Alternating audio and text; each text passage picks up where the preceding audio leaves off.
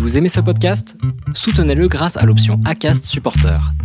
C'est vous qui choisissez combien vous donnez et à quelle fréquence. Cliquez simplement sur le lien dans la description du podcast pour le soutenir dès à présent.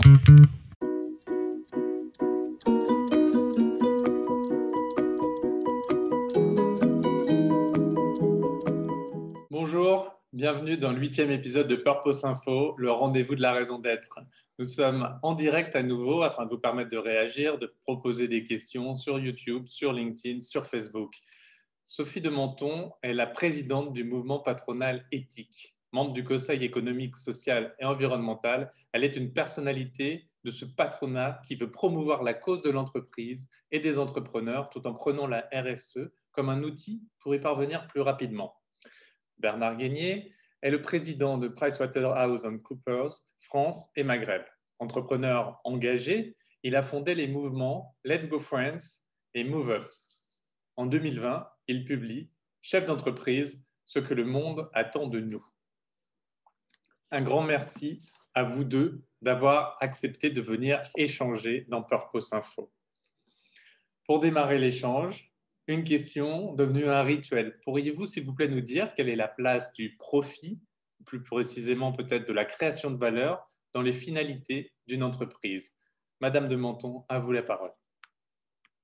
Euh, Ce n'est pas tout à fait le même mot. La place est essentielle. Je veux dire qu'une entreprise, elle est là pour faire de l'argent. En d'autres termes, alors on va voir à quel point elle peut faire beaucoup d'autres choses, mais une entreprise qui ne gagne pas d'argent, qui n'est pas profitable, ne peut pas grandir, ne peut pas bien suffisamment rémunérer ses salariés, ne peut pas recruter. Donc, euh, il faut, il faut éviter de perdre ça de vue en France et euh, je tiens beaucoup à ce que soit réhabilité le profit. Il y a d'ailleurs un remarquable article dans Figaro euh, aujourd'hui euh, sur, qui s'intitule Ne tirez pas sur les dividendes.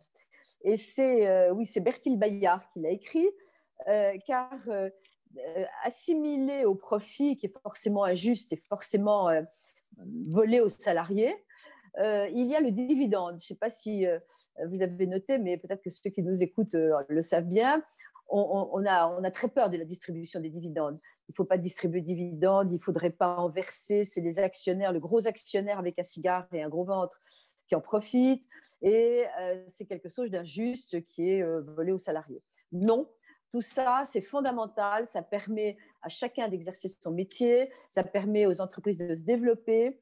Donc, c'est fondamental. Ce n'est pas exclusif, mais c'est fondamental moi, de mon côté, si je peux rajouter, bien sûr, je suis tout à fait d'accord avec ce que vous venez de dire. Hein, c'est vraiment très important de rappeler que euh, oui, le profit doit être euh, quelque chose de, vu positivement, mais, et, que euh, chacun doit avoir sa place dans, la création de valeur. Pour revenir au terme qui a été abordé tout à l'heure, moi, je pense que le profit, d'abord, il y a les profits et les pertes. Les pertes, c'est le risque, le profit aussi. Et, le profit et les pertes, c'est la rémunération d'un risque de, pour l'investisseur.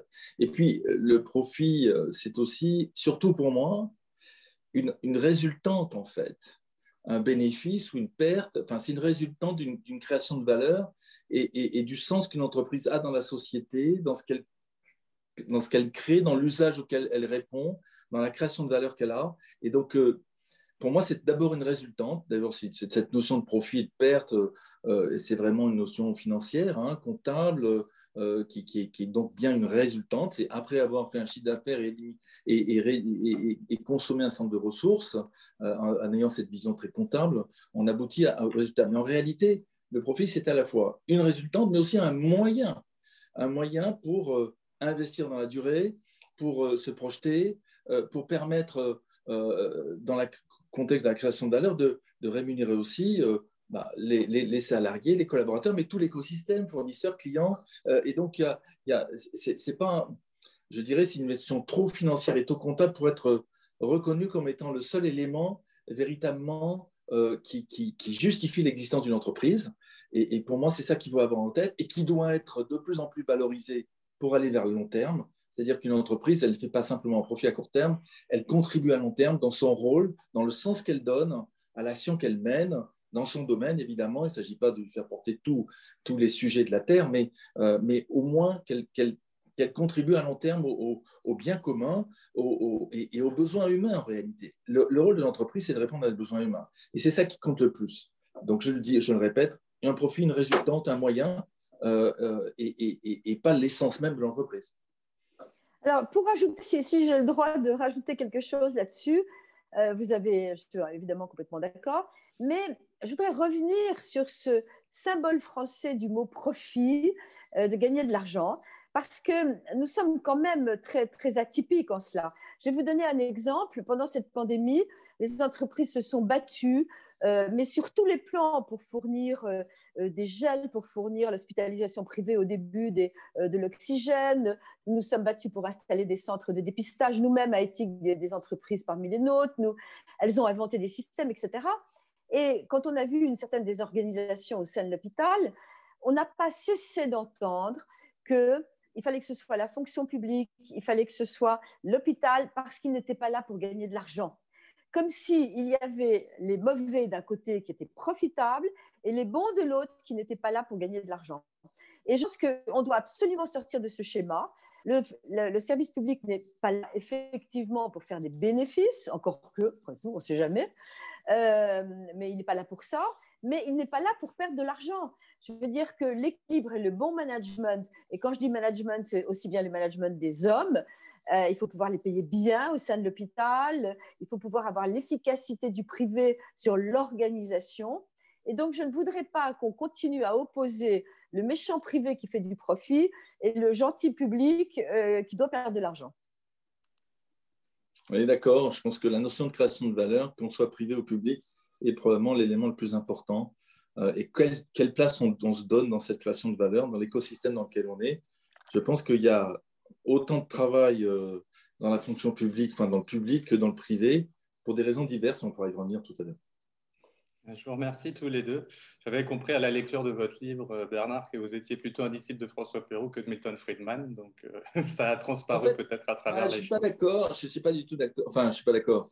Je pense que la notion de compétitivité, de profit, qui est l'essence même de l'entreprise pour qu'elle survive, pour qu'elle ait une place, parce qu'elle est en compétition, elle est dans un écosystème où il faut qu'elle trouve sa place, c'est très important. Mais en même temps, en même temps, je ne vais pas faire référence à d'autres choses, mais euh, la notion de, coopération, de sens du collectif, du bien commun, doit être au cœur de la vision de long terme de l'entreprise. Et c'est cet équilibre qui, à mon avis, dans la crise a été euh, mis en avant, ce déséquilibre qui, depuis 30 ou 40 ou 50 ans dans nos sociétés, a, conduit à, pousser le court terme, doit nous inciter à regarder le long terme parce que la crise nous a montré toutes nos fragilités individuelles et collectives et que la, défense du collectif, notre capacité à agir en collectif et en collaboration, en coopération, et l'essence même de la société humaine, et, c'est ça qui nous permet de nous projeter. Et on a eu trop tendance à croire que, en se projetant simplement à court terme, en ayant l'impression qu'on dominait un peu le monde et même notre environnement, on pouvait euh, être dans une sorte d'ubris, dominer le monde. Je pense qu'on a bien touché du doigt avec le virus que nous étions extrêmement fragiles et qu'il fallait revenir à l'essentiel du collectif. Merci. Madame de Menton, la raison d'être proclamée par éthique est de défendre et valoriser l'entreprise. N'était-ce pas à l'origine d'œuvrer à une meilleure intégration de l'individu dans l'entreprise? Est-ce la raison pour laquelle vous avez commencé à vous intéresser relativement tôt aux problématiques RSE alors, vous posez des questions savantes. Moi, je suis un peu comme Monsieur Jourdain, qui fait de la pro sans le savoir et qui fait de la RSE depuis que j'ai monté ma boîte sans le savoir. Euh, il faudrait revenir aussi, euh, on, se berce beaucoup de, de programmes. Euh, dans la loi Pacte, on nous a imposé la réflexion sur la raison d'être, etc. C'est bien, je pense que ça fait probablement avancer les choses, mais il ne faudrait pas que ce soit artificiel.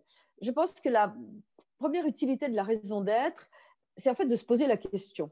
C'est-à-dire que tout chef d'entreprise, il y a un moment où il faut qu'il se dise, bon, alors, c'est quoi ma raison d'être?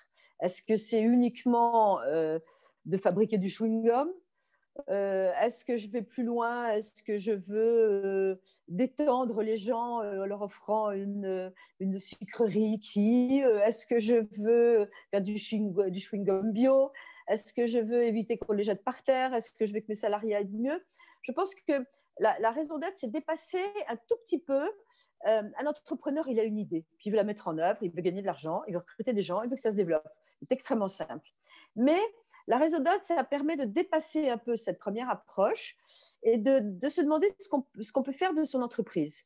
Et euh, je crois que euh, même si ça peut être parfois agaçant, euh, cette réflexion sur la raison d'être a contribué à une évolution de notre société. Et il ne faut pas se faire d'illusions non plus. Ce n'est pas un gouvernement qui décide d'inscrire la raison d'être dans la constitution des entreprises qui va changer quelque chose. C'est le consommateur qui veut consommer bio. C'est le consommateur qui ne veut pas qu'on abîme sa planète. C'est celui qui va dire bah, Je ne vais plus acheter de, en plastique. Euh, donc, c'est l'entreprise qui immédiatement va dire Oh, il faut que je réponde à la demande du consommateur. Et encore une fois, l'entreprise est là pour gagner de l'argent, satisfaire le consommateur.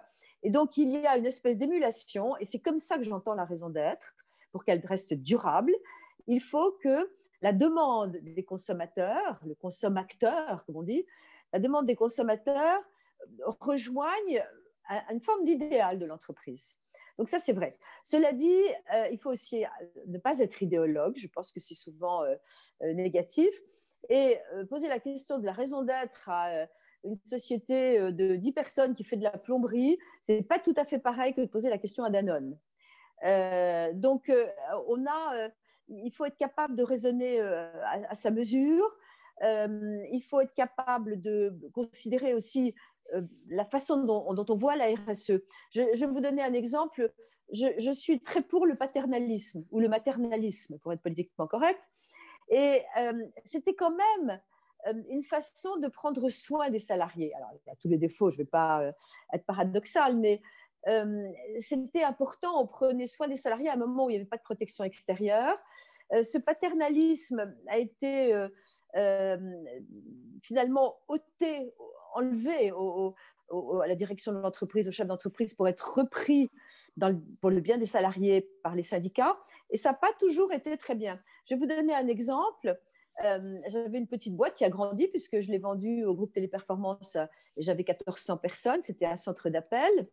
Et euh, au début, bah, j'avais 15-20 euh, personnes. Et mon grand plaisir était euh, à l'arbre de Noël d'aller acheter les cadeaux, de savoir quel salarié avait des enfants, quel âge, de faire des cadeaux. Enfin, c'était quelque chose qui me faisait très plaisir. Ça a duré assez longtemps, jusqu'à ce qu'on soit une cinquantaine. Et puis un beau jour, euh, on est venu me voir, on a écouté, maintenant c'est terminé. Euh, c'est pas euh, à vous de faire des cadeaux, c'est nous, les, les, syndicats et le comité d'entreprise, qui allons décider de donner un chèque cadeau. Et c'est drôle parce que ça a été assez violent. Alors, c'est une anecdote, mais il ne faut pas non plus euh, dépersonnaliser l'entreprise quand c'est une PME.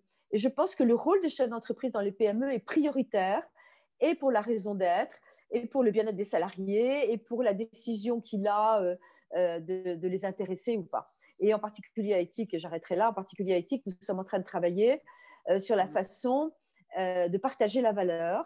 Je pense, contrairement à beaucoup en France, qu'il ne faut surtout pas que les patrons soient moins riches, mais qu'il faut surtout que les salariés soient beaucoup plus riches.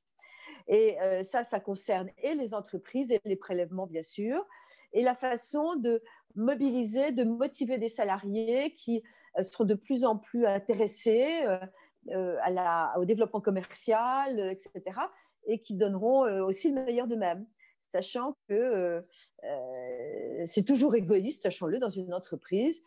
Quand on veut des salariés très heureux, c'est aussi et surtout pour le bien de l'entreprise.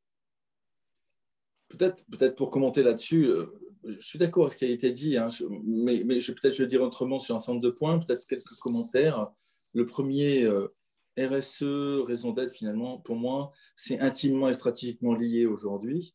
On ne peut plus euh, se poser la question de savoir à quoi sert mon entreprise, qu'on soit PME ou grande entreprise, avec tout ce que vous avez dit comme, comme différence dans la taille, dans la capacité à agir sur son marché. Une, grande entreprise agit sur son marché, une entreprise locale n'agit pas sur son marché, elle s'y adapte. Et donc, euh, un patron de PME que je connais, quel qu'il soit, euh, euh, la question de la raison d'être pour eux va être, je dirais, dans des limites de, capacité à agir qui est évidemment très différente qu'un Danone, comme vous le disiez. Donc, pour moi, la notion de raison d'être n'est ni plus ni moins qu'un retour aux sources de l'entreprise, c'est-à-dire, en fait, à quoi je sers dans la société dans laquelle j'évolue, quelle est ma responsabilité, j'ai une idée, je réponds à un besoin, je considère que un nombre de problématiques ne sont pas résolues. Et moi, en tant qu'entrepreneur, j'ai envie de contribuer à, répondre à ces besoins humains. Eh bien, ben, je me lance à faire une entreprise.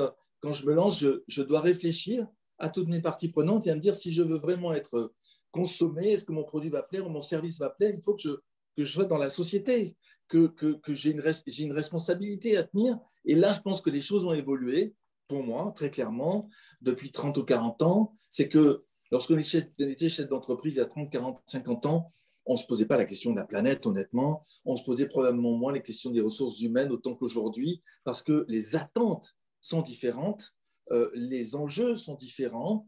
Euh, et donc, euh, la, maturité, je dirais, sociale, sociétale, a largement évolué. Et l'enjeu et l'urgence environnementale est tellement forte qu'on on ne peut pas se départir de, regarder ces deux sujets, quel que soit le niveau d'entreprise que, que, l'on porte.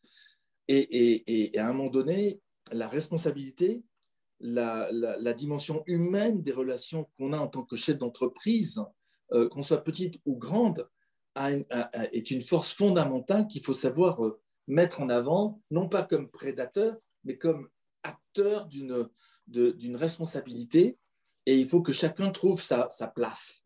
Euh, et aujourd'hui, c'est très difficile. Je dirais que c'est plus difficile aujourd'hui que ce n'était il y a 40 ou 50 ans. Et c'est donc pour moi d'ordre stratégique. Euh, pour les très très grands, c'est d'ordre stratégique. Pour une PME locale, c'est de l'ordre de, de, trouver sa place dans, dans l'économie locale à laquelle on appartient. Parce que sinon, les, les, consommateurs et les collaborateurs, ou les consommateurs et les collaborateurs, euh, se détourneront de nous en tant que chef d'entreprise.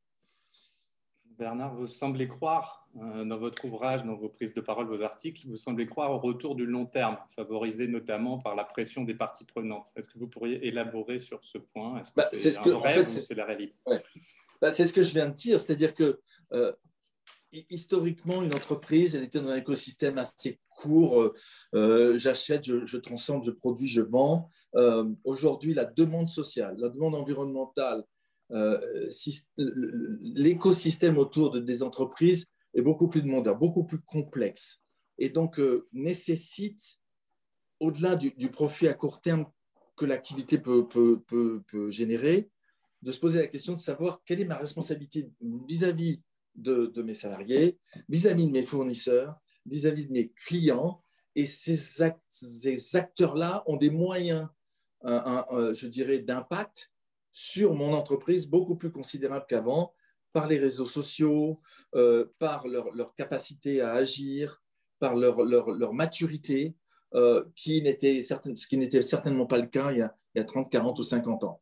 Voilà, moi, ça me paraît être le point euh, assez, assez clair de l'évolution. Et donc, cette notion de long terme, qui ne se départit pas du profit, la nécessité du profit, doit être mise en avant et doit être rééquilibrée la recherche, il faut bien le reconnaître, un système qui était très orienté vers une rentabilité financière au profit probablement dans un système qui est devenu très inégalitaire de quelques-uns.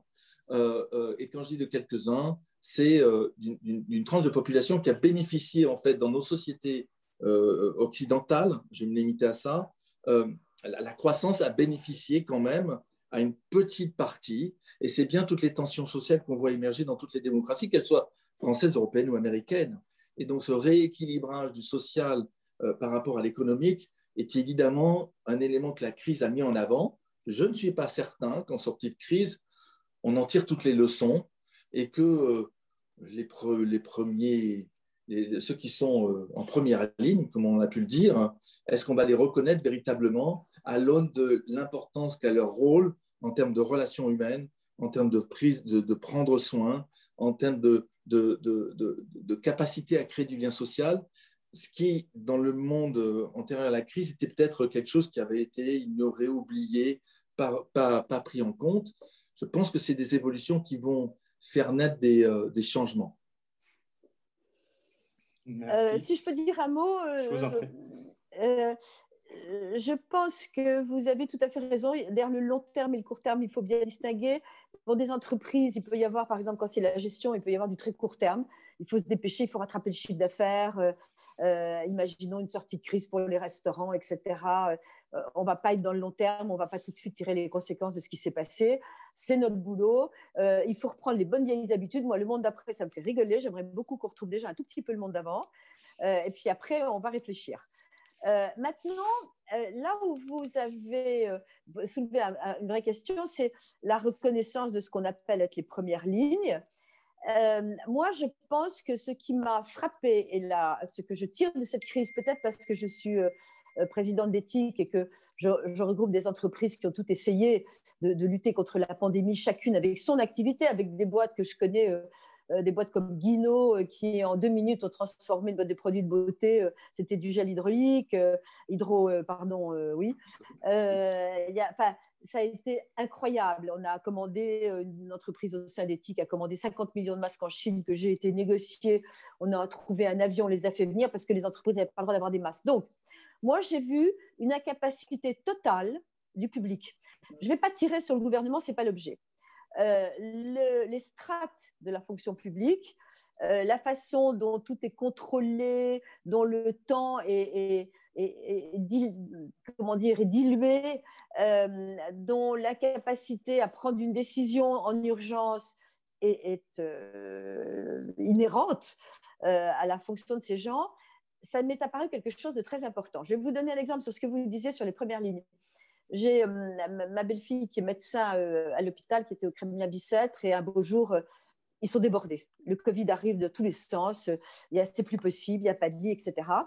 Et elle arrive, euh, quand ici hospitalier, ils arrivent voir les, le directeur de l'hôpital, etc. Ils ont dit écoutez, ça suffit, maintenant on prend le pouvoir. Le directeur de l'hôpital dit oui, oui, allez-y, ça suffit. Et le personnel soignant a pris le pouvoir. Terminé, ils ont supprimé une salle qu'ils ont transformée en réanimation, ils ont supprimé l'accueil divisé par deux, euh, pris des gens en brancardier qui étaient partout. Enfin, ça a été stupéfiant. Le personnel médical était stupéfié lui-même de sa propre organisation. Ne parlons pas de l'administratif qui était les bras ballants. Et ça a été exceptionnel. Ils ont réussi à sauver l'hôpital, à, intégrer tout le monde. Et puis, quand ça s'est heureusement bien passé, que la crise est tombée, tout a repris ses droits. C'est-à-dire que le personnel administratif de l'hôpital a recommencé. On avait les procédures d'admission, on a euh, refait euh, le, même système, etc. Et on est retombé, c'est le cas de le dire, dans une gestion administrative de l'hôpital. Donc ça, c'est très, très intéressant parce que je pense, euh, au-delà de l'entreprise, il y a le niveau de la France, un pays qui, qui prend du retard à cause d'une technostructure, qui n'a pas valorisé l'entreprise comme il le faudrait. C'est bien joli de nous imposer la raison d'être. Moi, j'aimerais bien connaître la raison d'être aussi euh, de certaines administrations. Comment est-ce qu'elles le vivent et, quelle est leur intégration? Donc, euh, le, long terme, il faudrait que ce soit le moyen terme, en tout cas, ou le court terme. Ce serait une prise de conscience incroyable et un nouveau socle sur lequel refonder un État garant et non pas un État gérant et redonner la place qu'elle mérite à l'entreprise. L'entreprise n'a pas été consultée. On est, enfin bon, je ne vais pas rentrer là-dedans parce que ce n'est pas le sujet, mais euh, je, pense que c'est ça euh, la raison d'être des entreprises et c'est ça le moyen et, long terme. Pour revenir sur l'État et le rôle de l'État, je pense que d'abord, le rôle de l'État est essentiel dans sa capacité à réguler hein, et à faire que chacun trouve sa place. En revanche, sa capacité à, agir et en agilité dans des sociétés aussi complexes que les nôtres, euh, avec des, principes de fonctionnement que vous avez pu indiquer, centralisateurs, peu agiles, ne faisant pas confiance, ne faisant pas confiance, ne prenant pas en compte et euh, considérant que c'est par le central que la réponse viendra, c'est le monde d'hier. Ça, c'est clair. Le ah, monde de demain, comme les entreprises le savent, comme les entreprises le savent, c'est la capacité de donner le pouvoir en, en ayant en tête sa raison d'être, en ayant en tête les valeurs de l'entreprise, en ayant en tête euh, ce qui unit un collectif, c'est donner la capacité à chacun sur le terrain de réagir au mieux en fonction des circonstances. Parce que l'accès à la donnée, l'accès à l'information est bien différent d'il y a 40 ou 50 ans. Et donc, les process de type taylorien que l'administration continue à avoir, sans la reconnaissance de la notion de client d'ailleurs. Il n'y a pas de notion de client dans l'administration, il y a des, y a des, il y a des contribuables peut-être, euh, des gens dont il faut souvent se méfier, honnêtement, et, euh, et, donc on doit amener vers une notion de service Et, pour, moi, l'État français, l'administration française est au service des Français. Je ne suis pas certain que ce soit le cas aujourd'hui. Et ce changement profond de culture n'a pas eu lieu, n'a pas encore changé. J'espère que ça viendra un jour. Beaucoup de travail est à faire parce que euh, l'État français et notre culture jacobine, euh, d'un grand système euh, lié à, aussi des études très centralisées, très élitistes, nous amène, nous amène à, ne pas reconnaître l'intelligence collective et, à ne pas reconnaître la nécessité pour l'État de rendre un service. Ces changements-là sont des changements de principe fondateurs euh, qui certainement sont à interroger. Est-ce que ça changera dans les mois qui viennent, les années qui viennent? La question est posée, je ne sais pas. Nous au privé, si vous le voulez bien, parce que sinon on va passer trop longtemps sur l'État. il y a effectivement, il y aurait beaucoup à dire. J'ai déjà abordé ce, ce thème de la raison d'être dans les administrations publiques dans des précédentes émissions.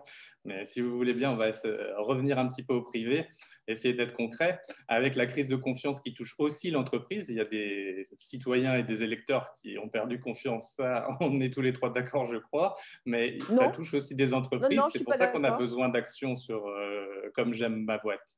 Comment faire pour que les valeurs, la raison d'être, la culture d'entreprise en général soient vraiment reliées au concret des collaborateurs et des clients? Faudrait-il, par exemple, comme le revendique la CFDT dans un opuscule récent, laisser de la place au dialogue social dans l'élaboration non seulement de la formule, mais surtout du suivi de la raison d'être? Et je vous laisse exprimer votre désaccord en même temps, Madame de Menton.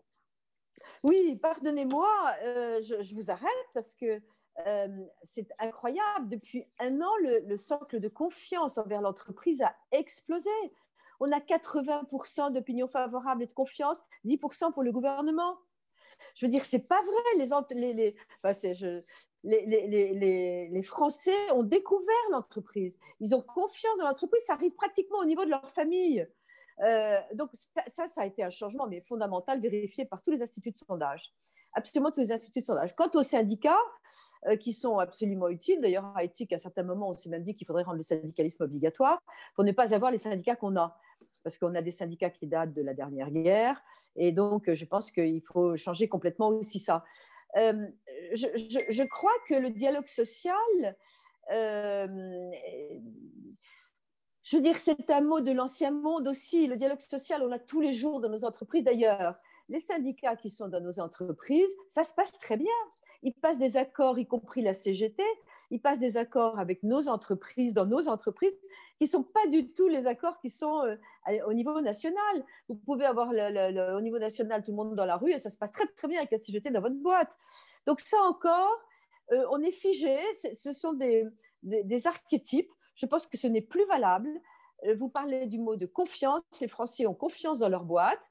que les médias aiment beaucoup les drames du méchant patron qui vire, euh, et il y a de l'exploitation évidemment, il y a des patrons ignobles évidemment, mais il y a des salariés ignobles aussi. Hein. Euh, mais euh, bien sûr qu'il y a des excès, bien sûr que le management est à améliorer, mais je suis désolée, la confiance, elle a basculé, elle a changé de camp. Pour préciser, avant de laisser la parole à Bernard Guénier, dans mon esprit, euh, la question du manque de confiance en entreprise, il est surtout lié au manque de formation des managers à manager, au micromanagement, là-dessus, euh, si vous en parlez autour de vous, je suis sûr que vous trouvez des exemples de gens qui ont perdu cette confiance à cause de ça, à cause de, pendant le télétravail, d'être euh, avec un patron ah, euh, qui devenait. c'est quelque chose qu'il faut gérer. Je crois qu'il y a vraiment des choses à faire. Et ce n'est pas contre l'entreprise, bien entendu, mais au contraire, pour la développer parce qu'on l'aime tous les deux. Oui, je, vous, laisse répondre. Je rajoute juste un tout petit mot parce que ça, effectivement, j'ai deux secondes, je vous laisse répondre. Mais vous avez tout à fait raison c'est pas une question de confiance, euh, c'est une question que on s'est trouvé devant une situation terrifiante. Je vais vous dire, je suis personnellement épuisée, déroutée de ne pas avoir les gens avec qui je travaille devant moi. J'ai besoin de mes salariés, j'ai besoin de les voir, j'ai besoin de leur contact, j'ai besoin qu'ils m'inspirent. Et les managements à distance, passer quatre coups de fil ou les voir derrière un écran où tout le monde ne met pas la vidéo parce qu'on n'a pas envie de voir qu'il y a la cuisine derrière, c'est juste pas supportable. Donc d'accord, on n'a pas été bon. Je vais vous dire, il y a eu bien pire que nous, il y a eu les profs. Parce que ça la catastrophe de l'enseignement en matière d'enseignement à distance, c'est réel. Donc là, je pense qu'il n'y a personne à accuser, sinon une inexpérience désolante.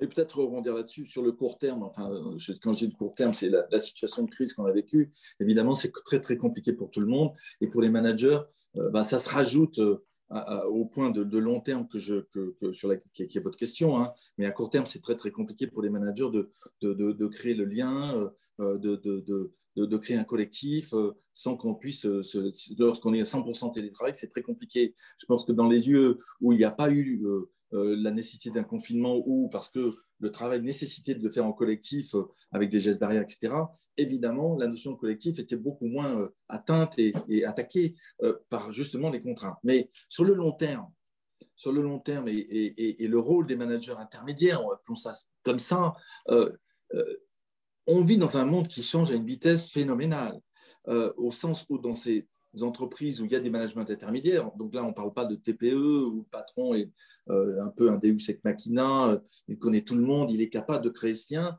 lorsque vous avez des étages intermédiaires, dans un monde où euh, il faut être agile, rapide, où euh, les valeurs, la raison d'être sont, sont mis en avant, euh, et, où le, les, fondamentaux tayloristes, si je puis dire, du XXe siècle sont en train de disparaître, le, commandement par le statut, par les règles du jeu à suivre obligatoirement, sont remis en cause. Et donc, pour le manager intermédiaire, c'est très compliqué parce que il se retrouve non plus en train d'imposer un point de vue euh, par, justement cet environnement historique, mais par un nouvel environnement qui l'oblige à, être au service d'un collectif, à emmener par le sens de son action, par son leadership, comme on dit, euh, euh, les, collaborateurs avec qui il travaille, pour qu'ils donnent le meilleur d'eux-mêmes. C'est un changement fondamental, fondamental de mode de management, c'est un changement fondamental d'attitude, c'est un changement fondamental de responsabilité. Et je pense que c'est ça qui crée euh, les tensions dans les entreprises aujourd'hui avec le phénomène du petit chef, euh, euh, le phénomène de, de, managers intermédiaires qui ont une difficulté à prendre en compte la diversité, qui, qui, prennent en compte aussi le, rapport homme-femme, évidemment, dans l'entreprise. Tous ces sujets qui aujourd'hui ne sont plus de moins en moins acceptés parce que la, société change. Et donc, pour eux, c'est très difficile. Et pourtant, ils sont indispensables, me, semble-t-il, ce management intermédiaire, parce que c'est eux qui, permettent au collectif de s'exprimer et à chacun à l'intérieur de ce collectif de s'exprimer. Et donc, euh, cette tension-là qu'on vit de plus en plus me paraît être facilement. on, peut, on peut le résoudre dès lors que on apprend à ce management intermédiaire à, à, se connaître soi-même, à, accepter ses limites à remettre en cause euh, des habitudes, à ne pas imaginer que le statut suffit à être un chef.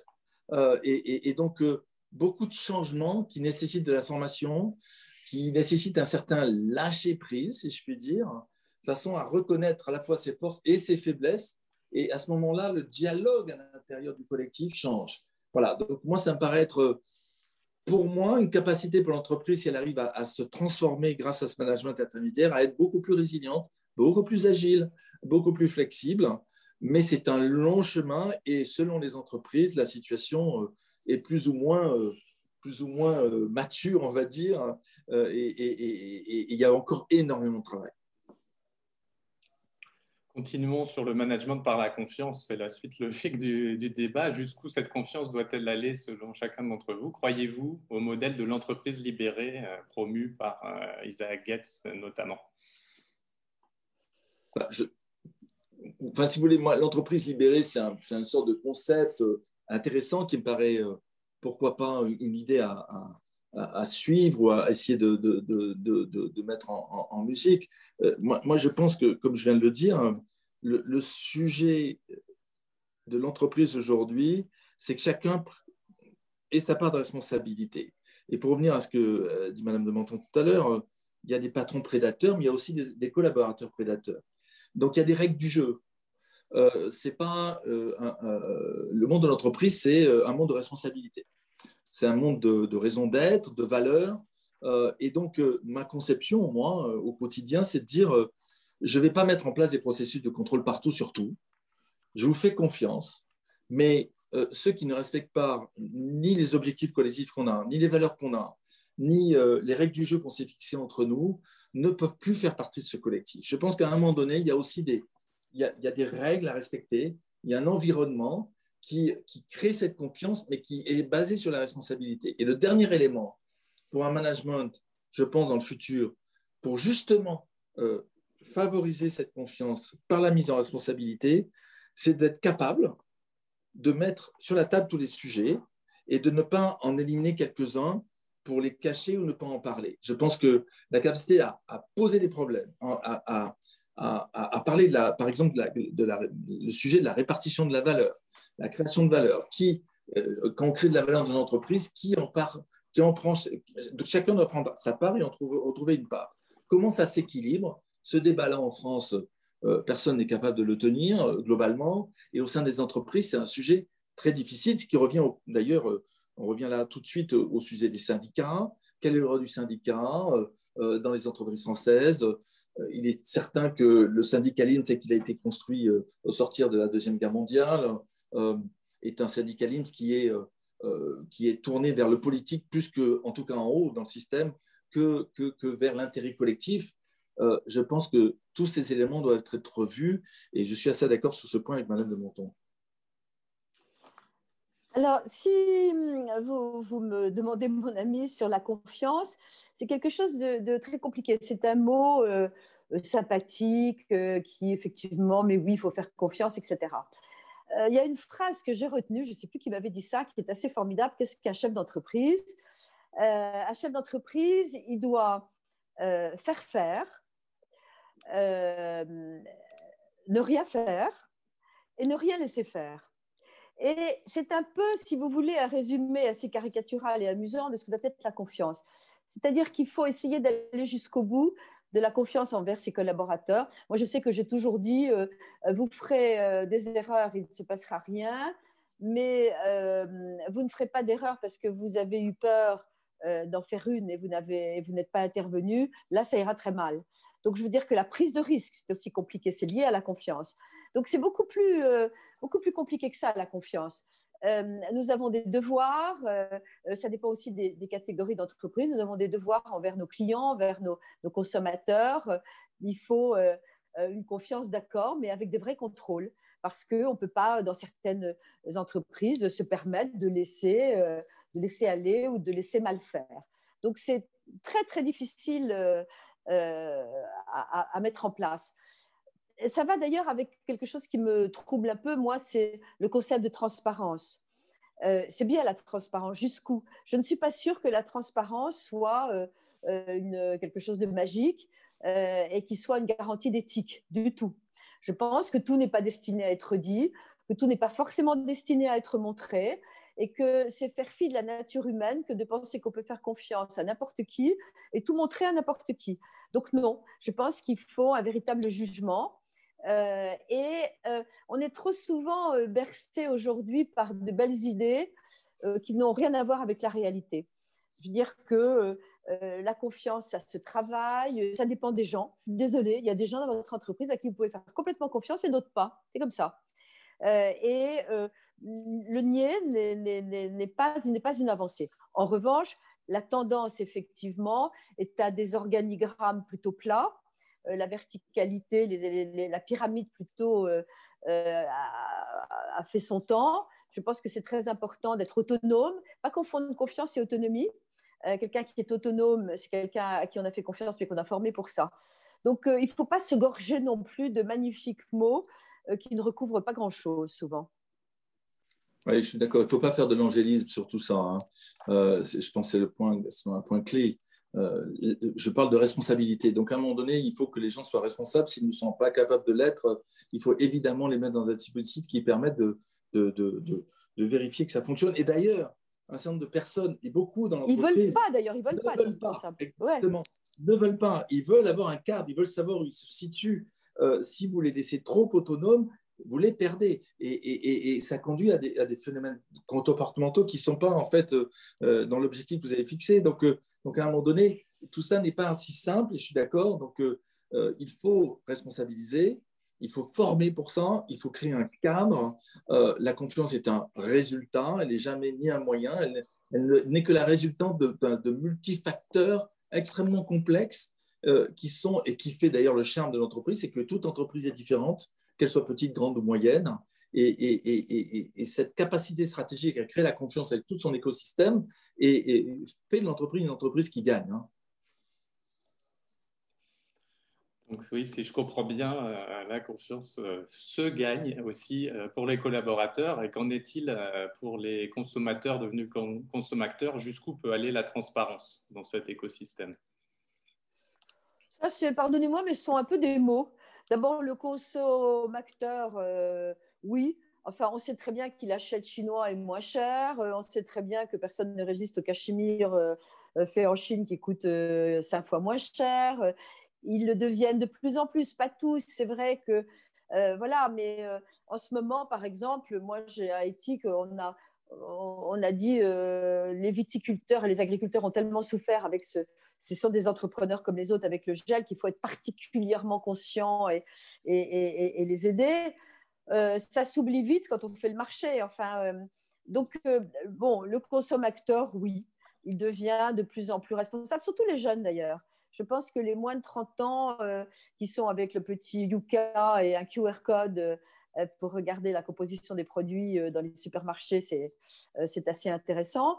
mais voilà, encore une fois, il y a une nature humaine qui est là, il faut suivre une évolution, il ne faut pas idéaliser et je, je, pense que les choses évoluent doucement, ça va pas brutalement, le monde ne va pas changer brutalement.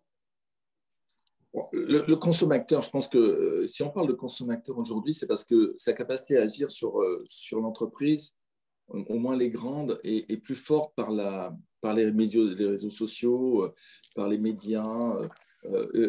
C'est plutôt ça qu'il faut se dire. Est-ce que le consommateur, lui, a changé? Vous l'avez dit, il a une équation, un consommateur. Et, selon la profondeur de son portefeuille, donc c'est la, partie économique, selon son, son appétence à l'environnement, euh, selon son appétence à la, dimension sociale de l'entreprise, il va, il va regarder les produits ou les services qu'il veut consommer euh, d'une certaine façon et il acceptera d'en payer un certain prix ou pas. Euh, et là, il y, a, une segmentation, bon ça c'est, je dirais, du, classique. Je pense que la dimension sociale et environnementale est plus forte qu'avant.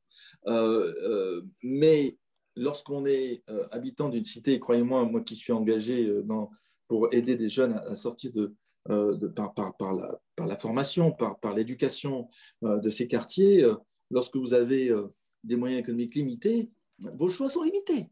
Donc, le problématique du bio se pose même pas. donc, à un moment donné, c'est aussi, je dirais, des discours un peu angéliques, ou en tout cas, pour un certain nombre de personnes qui vivent dans certains de quartiers, mais pas partout en France. Donc, là aussi, il faut faire très, très attention à ça. Et lorsqu'on est chef d'entreprise, il faut connaître ses, clients.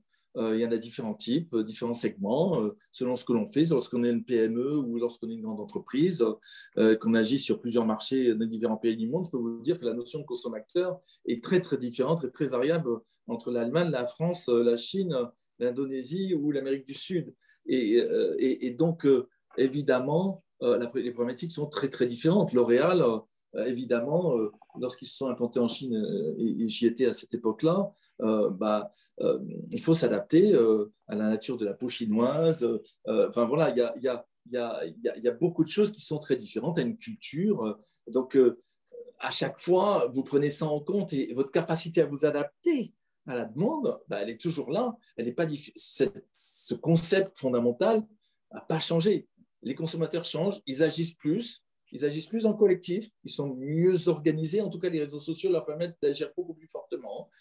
Il faut faire attention de ne pas non plus être trop réactif euh, et, en tant qu'entreprise, faire attention de ne pas se laisser embarquer euh, en surréagissant à des campagnes.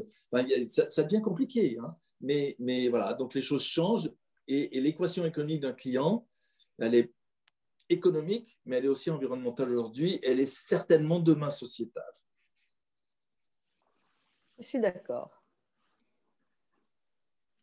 Et croyez-vous qu'il soit possible, peut-être grâce à l'intelligence artificielle, avec euh, notamment des applications comme Yuka, quand elles seront connectées directement avec des bases de données euh, publiques, d'aller vers plus d'alignement des marques avec les valeurs des consommateurs, notamment sociétales, qui évoluent plus rapidement que les valeurs traditionnelles. Les, les valeurs traditionnelles ont des cycles qui étaient plutôt vers les 30 ans, les valeurs sociétales entre 5 et 10 ans les marques, les marques elles, elles, elles, ne sont que le reflet, elles encapsulent, euh, je dirais, une entreprise, elles, la reflètent euh, par un positionnement. Donc, nécessairement, euh, elles, reflètent la raison d'être d'une entreprise s'il y en a une.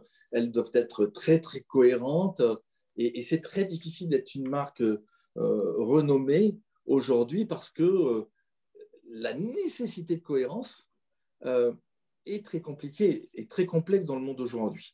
Donc, euh, être une marque forte implique euh, une, grande discipline, euh, une, grande cohérence et tous les petits actes contradictoires que peuvent avoir les collaborateurs, les patrons, un moment ou un autre, sur un marché, un endroit ou un autre, sur peut-être repris sur un autre marché et vous êtes contradictoire il y a des exemples récents. Euh, je pense euh, à Sanofi à un moment donné euh, sur bah, le, le, vaccin, où il y a eu des annonces qui ont été faites par son patron aux États-Unis, qui ont été repris en France avec un tollé parce que c'est une interview aux États-Unis qui a été forcément mal comprise. Quand on regarde l'interview, on s'aperçoit que ça a été mal compris, mais le retentissement est important. Donc l'impact sur la marque est très fort. Donc cette cohérence, elle est de plus en plus complexe à mener parce que chaque morceau d'information qu'a une entreprise sur son marché, ou chaque comportement de, ses collaborateurs, euh, de ses fournisseurs, euh, a un impact sur cette marque. Donc, assurer la, continuité stratégique de la marque dans tout ce qu'elle a dans, sa présence dans son écosystème et dans sa responsabilité est un enjeu euh, colossal, extrêmement complexe, extrêmement difficile. J'ai envie de dire que l'intelligence artificielle, les réseaux sociaux, etc., tout ça, ce ne sont que des outils. Et finalement, une entreprise bien gérée, elle a euh, une entreprise de taille moyenne, grande entreprise, etc. Euh, elle a euh, une façon de manager, elle a une forme de communication, elle a une façon de s'adresser à ses clients, de les connaître. quand on est Damar, on n'est pas forcément, on s'adresse pas comme quand on est Zara. Euh, les, marques, c'est très particulier, c'est euh, marqué par, euh, c'est le cas de le dire, marqué par, par, les, par, par, ses clients. Et je pense qu'il ne faut pas non plus faire un fromage d'outils. Il y a des marques qui se passent des réseaux sociaux très bien. Voilà. Il y en a d'autres qui achètent des influenceurs, sont complètement lancés là-dedans, etc. Il y, a, il, y a, un monde parallèle. Il y a des gens qui, que les réseaux sociaux n'intéressent pas, y compris des jeunes.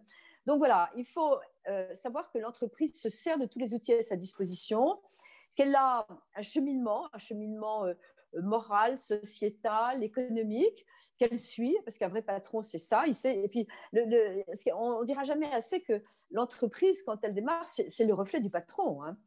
Euh, c'est comme, d'ailleurs, on disait dans, un, petit, commerce, quand vous arrivez, que la vendeuse est aimable, vous voyez tout de suite comment est la directrice du magasin. Je veux dire, il y a, une osmose, il y a un côté euh, famille peut-être, mais euh, même sur des très grandes entreprises, le, patron imprime sa marque de façon considérable. C'est lui qui donne la tendance, qui donne la, personnalité de la boîte, qui va donner l'éthique et les valeurs, euh, c'est pas la peine de faire des, fausses chartes éthiques. Tout le monde sait si le, euh, comportement des, encadrants est éthique ou pas. Euh, je veux dire, la charte éthique affichée, voilà. Donc, ne confondons pas les outils avec la volonté des entreprises. Cette volonté des entreprises va dans le bon sens.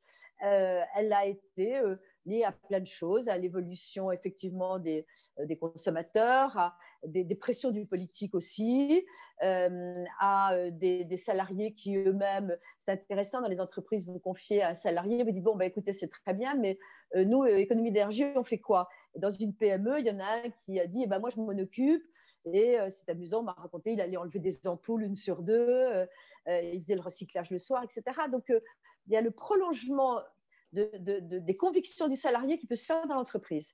Et ça, c'est assez intéressant. Parce qu'on est toujours soi-même. Je veux dire, on se comporte chez soi comme on se comporte dans l'entreprise. Donc, euh, tout ça est une évolution globale. Et je crois qu'on n'est pas forcé de le, de le scinder en phénomène euh, de mode, aussi important soit-il.